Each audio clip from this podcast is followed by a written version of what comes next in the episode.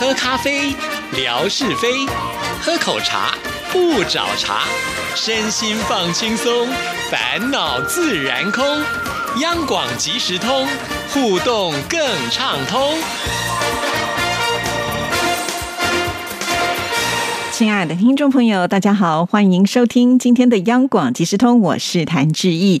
在今天的节目里呢，要来回复听众朋友的信件。首先来听听景斌先生为我们带来的生活美学之万事万物的由来。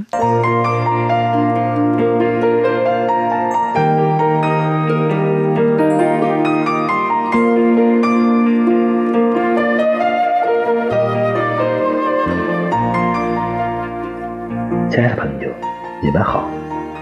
央广即时通，因为热爱，未来更精彩。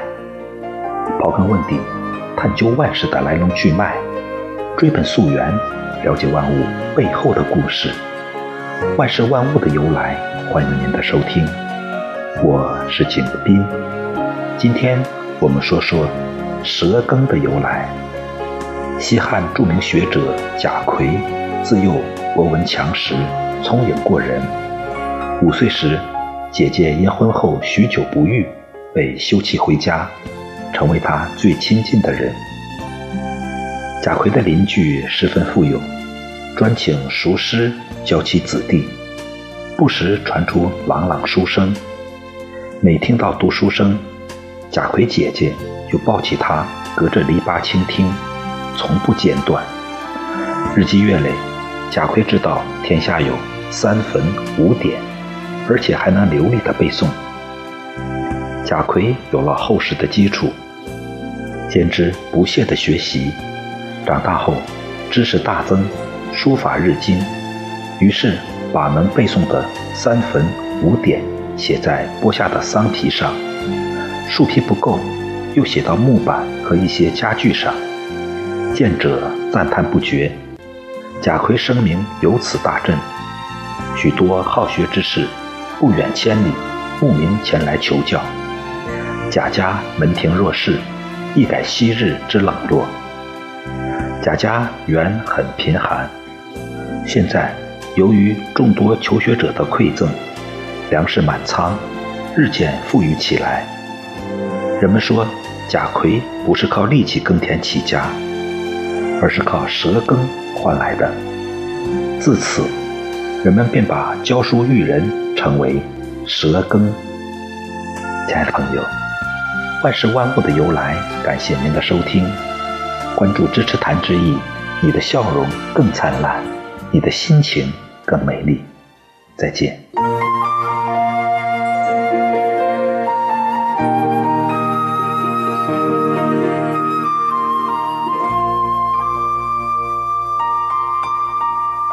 谢谢景斌先生。那接下来呢，我们要来看的这个信件，就是来自于听众朋友透过微博私讯写给志毅的，这是刘凯所写来的。作为你的忠实听友。也不能总是不做回想。这段期间，广州番禺新冠疫情更加严重。我所在这个村封路，无法上班，闲着也是无聊，顺便写了这封信。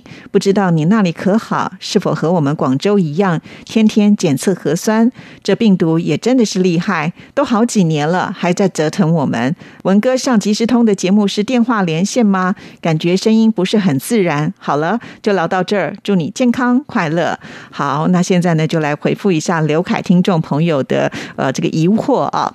那当然，我想首先很肯定我们刘凯所讲的，作为忠实听众朋友，当然一定要回想哈。即便就像这样子短短的几个字，其实我收到了还是会觉得非常的窝心，因为我知道刘凯平常呢一定是会来点赞的哈。但是呢，不知道刘凯心里面想什么样的事情，那你提出来了啊，我们就可以来做讨论了啊。好，说到了广州的番禺，呃，这个新冠。疫情呢更加严重了，确实，因为这个病毒啊，它很特别，就是它的传染力呃非常的强，尤其它变种之后呢，那个传染力就会变得更强。不过好在就是因为它的传染力变强之后呢，这个病毒的威胁呢就会稍稍的下降啊。也就是说，呃，我们只要打过疫苗的人，基本上你可能还是会染疫，但是呢，呃，这个染疫之后的一种这个症状呢，就不至于会让呃大家有这个生命上。的危险哈。那听众朋友应该也都知道哈，在我们央广很多的主持人，包括志毅呢，都已经染疫过了啊。那这个染疫过后呢，也没有影响太大。那最主要就是因为我们打过疫苗了。那虽然呢，还是会有一些类似像感冒的症状啊，有些人会觉得比原本的感冒可能稍微症状要来的重一点。那呃，志毅个人来讲呢，会觉得反而比较轻一点哈。所以每一个人的体质不同，所反映的也是会不一样。但基本上呢，就是休息个几天，大概一个礼拜的左右的时间。那因为呢，在这个礼拜当中，你还是有传染力，所以呢，我们是建议就是必须要在家里面呢，呃，自主健康管理哈，就是你不要出门，你就不会传染给其他人了。啊，那就是以这样子的一个方式，就是休息一个礼拜就过去了哈。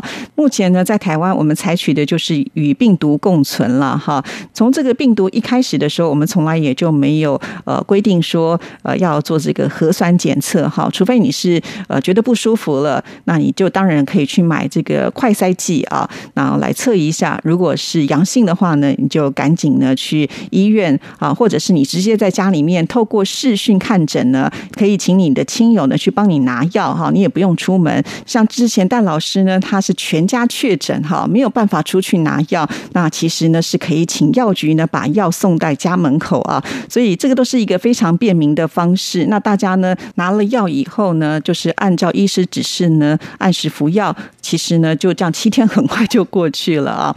呃，像知已染疫到现在都已经超过三个月的时间了，所以时间是过得非常的快哈。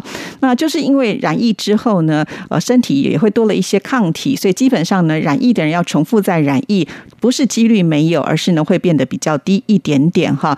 那但是我们现在出门呢，都不需要证明自己是不是呃现在是阴性，或者是有没有染过疫都没有啊。以前呢，大概在一些餐厅的门口还会帮你量量体温呢，现在几乎呢已经完全没有了。只不过呢，就是这个酒精呢，还是会放在门口，让大家呢自己，如果你觉得需要洗洗手，那你就稍微的喷一下，也没有强制说一定要喷酒精什么之类的啊，就跟平常的生活其实已经是呃没有什么差距了。就像现在呢，我们还是可以到餐厅去吃饭啊，那大家呢也都比较勇敢的可以拿下口罩了啊，就坐在你的这个餐厅区，就好像呢，如果我们去饭店吃 buffet 啊，就是那种自助餐，就是你离开座位的时候戴上你的口罩去取餐，回到自己的座位再把口罩拿下来就可以吃饭了。所以呢，一般的我们呃，就是生活上呢，已经跟以往并没有太大的差别了啊。那现在唯一就是说，我们出现在公共场合的时候，一定要戴上口罩。那现在呢，呃，也说这个口罩如果在户外，比方说你在这个郊区，你去爬山啊，你旁边没有很多人的话，其实你也是可以拿下口罩，并没有强制令啊。像如果呢，你是呃要运动，你要打球、骑车，其实这些呢也都没有规定一定要戴口罩了哈。那这样子呢，才能够恢复到我们以前比较正常的生活，这样的这个经济的影响呢才不会太大哈。如果大家都不能够出去吃饭，那餐厅怎么办呢？如果我们都不能够出去消费的话，那这些商店该怎么办呢？哈，或者是我们不能出去工作的话，那我们的生活怎么办呢？啊，这些都是一个很大的问题。那所以呢，我们现在采取的就是与病毒共存，呃，反而呢不用这么的去担心这一件事情了。就像志毅啊，也只有在染疫的那段期间自己做过快筛，好，那我去看诊的时候呢，做过这个 PCR 的检测，其他呢基本上我们没事情，就是不需要透过这个检测来看自己到底是不是有生病的状况。通常呢都是建议有症状的人再来试就可以了啊。那另外一位听众朋友如野八五呢，也透过私讯问志毅说，在电台是不是是有同事染疫呢？啊，染疫的人会不会遭受到歧视啊？那好其实电台的同事染疫的人数到底有多少，我是没有精算过了哈。那我也曾经呢，就是访问过不少染疫的同事到我们的央广即时通呢，分享他们个人的一些经验给大家听啊，包括我自己也染过疫嘛哈。那不只是在微博节目里面，我也都有分享哈。那这个生病不是你故意的嘛？如果呃能不生病，谁想要生病呢？但是新冠肺炎呢，它就是传染力特别的强哈。然后你又看不到病毒，所以有的时候你真的是防不胜防哦。你会觉得我都已经很小心了，怎么还是会染疫呢？好，那呃就接受吧，哈，就面对它，呃去做这个身体的一个调整就可以了。在公共场合，尤其像是办公室呢，呃，听说有谁染疫了，那我们就会做清消。那接下来呢，就一样的正常生活。等到七天，这个同事呢，他就可以回到自己的。工作岗位上了，就是这么的简单哈。目前呢，在台湾的生活就是如此，并没有需要任何的什么码，或者是需要天天的去做这个核酸检测都没有啊。就像现在台湾呢也开放呃出国旅游，呃也欢迎大家来到台湾旅游啊。所以现在呢就几乎已经是恢复到三年前就是疫情还没爆发的那样子的一个情况啊。唯一就是呢，我们现在出门还是得要小心，因为病毒它还是存在着哈。戴好你的口罩，做好个人的清洁卫生就可以了。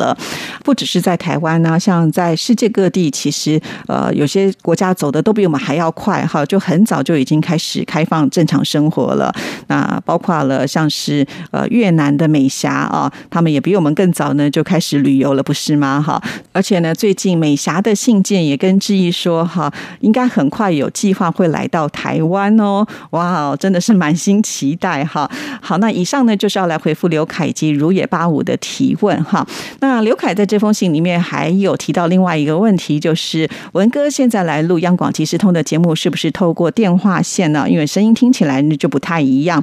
好的，没错，我们现在呢，呃，是透过连线的方式来录音，但是呢，这也不算是透过电话线哈，因为以前的电话线，我觉得它的效果不如现在呢，我们透过视讯会议的软体呢来录制节目的啊，那这样的效果呢，会比电话线来的好一些啊。那透过视讯的话，其实基本上还是可以看得到对方，虽然呢，文哥他比较害羞啊，他跟志毅连线的时候呢，是把镜头关着的，不过呢，文哥是可以看到志毅的啊，也就是如果能够看到对方，我们在录音的时候呢，会知道对方的表情，会比呢在电话线完全看不到对方的时候录音来的会更顺畅一些些哈。那当然了，呃，透过这种连线的方式来录制节目啊，那原本呢那个美妙的声音呢就没有办法呃像就是坐在呃这个录音室里面来的这么的好哈。但是呢，呃，我想这个文哥已经是非常的有诚意了，已经退休了，但是呢，他还是不忘听众朋友，